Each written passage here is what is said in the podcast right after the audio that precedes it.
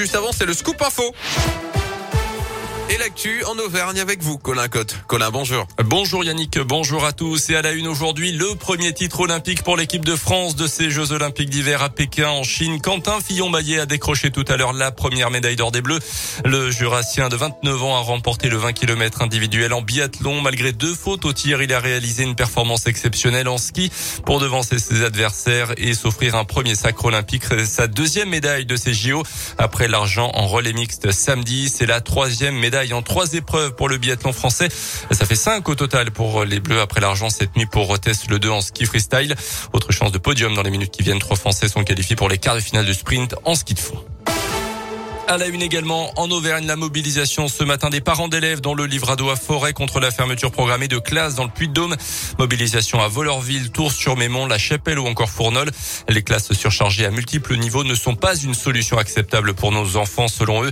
Une pétition en ligne a été lancée avant une nouvelle réunion avec l'inspection ce jeudi. Une inspection qui prévoit pour l'instant 35 fermetures de classes en septembre dans le département.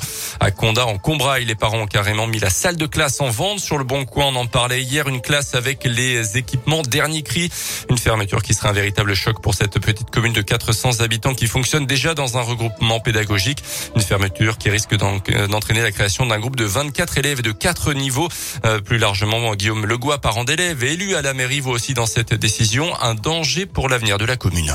C'est vrai qu'en tant qu'élu, on voit arriver euh, les gens qui cherchent. La première question qu'ils nous posent, c'est pas euh, niveau des taxes ou savoir s'il y a un cinéma euh, prochain. C'est est-ce qu'il y a une école et où sont les moyens médicaux les plus proches? Mais c'est sûr que si on disait à ces personnes-là, notre école existe, mais risque de fermer d'une année à l'autre, ben, je me mets à leur place. Hein, ils, ils iraient s'installer sur d'autres communes. Aujourd'hui, c'est une classe. Demain, c'est la fermeture d'une école. Et après, ben, c'est toute une commune, tout un canton qui périclite. Les derniers arbitrages concernant cette euh, carte scolaire à partir de la rentrée de septembre 2022 euh, sont prévus jeudi avec une réunion avec l'inspection d'académie. Un couple du Puy-de-Dôme interpellé avec des stupéfiants. D'abord samedi soir à Clermont pour un ressortissant albanais de 24 ans. Le jeune homme se trouvait en possession de cocaïne et de 2900 euros en liquide. Le lendemain soir, au même endroit, sa compagne a été contrôlée avec du cannabis cette fois-ci et près de 4000 euros. Ils devront s'expliquer euh, devant le tribunal.